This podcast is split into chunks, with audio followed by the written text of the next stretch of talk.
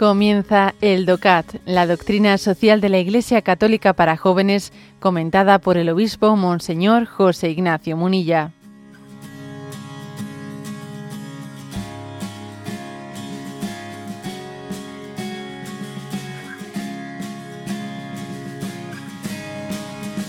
Punto 214. ¿Qué dice el principio de la laicidad?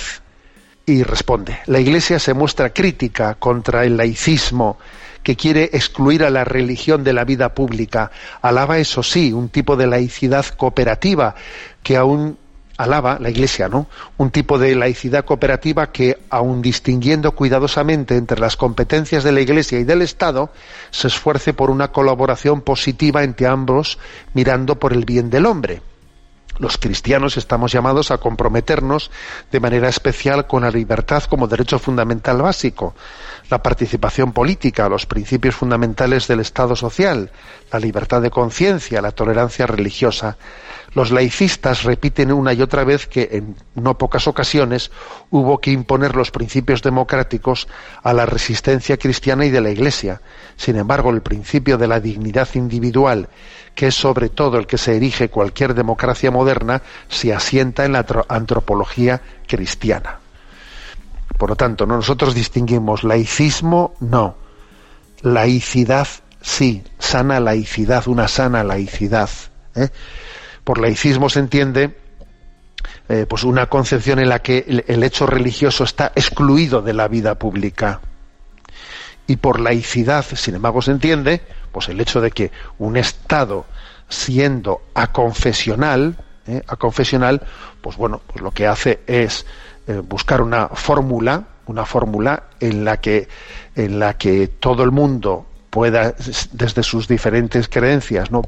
O no creencias, pueda estar presente en la vida pública y al mismo tiempo en un marco en la que pueda existir una colaboración entre esas distintas sensibilidades pero sin que la laicidad se traduzca en exigir a nadie que tenga que dejar a un lado en la vida pública sus convicciones religiosas. No.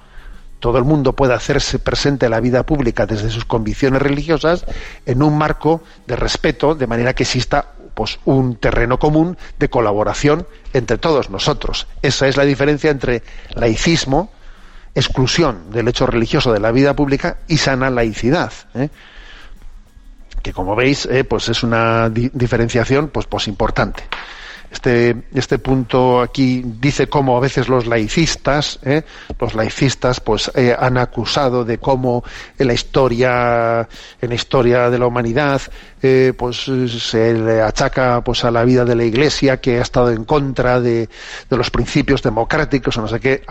Anda que si nos pusiésemos a, a repasar la historia no podríamos no podríamos subrayar cómo desde posturas teóricamente laicistas, ateas, pues se han cometido, como en el siglo XX hemos sido testigos, se han cometido pues los mayores atropellos de los derechos humanos de millones y millones de personas. Y ahí está eh, el ejemplo de lo ocurrido por los dos grandes, ¿no? Por los dos grandes eh, gigantes pues tanto del nazismo como del marxismo en el siglo XX. O sea que no es cuestión aquí de, reprocharse, ¿eh? de, hablar de una cuestión como esta, reprochándose episodios históricos, sino de ver en qué antropología, en qué concepción de la vida se sustenta, se sustenta esto, que es, que es lo importante, ¿eh? que es lo importante. Aquí lo que dice este punto es que estamos llamados a comprometernos, pues en la participación política, en los principios fundamentales del Estado, eh, pero obviamente también estamos llamados a ello y, el Estado está llamado también a crear un marco en el que uno pueda hacer esa participación, incluyendo ¿no? desde, su, desde sus convicciones, ¿eh? que no tenga que dejarlas eh, fuera, fuera de, de su de su discernimiento en el momento en que se hace presente también en la vida, en la vida pública. ¿eh? Este es un poco el, tema clave.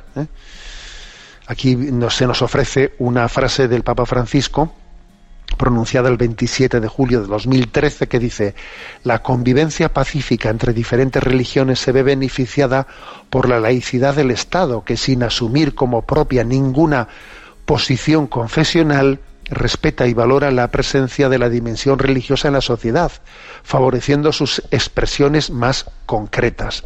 Esa es la diferencia entre laicismo y sana laicidad.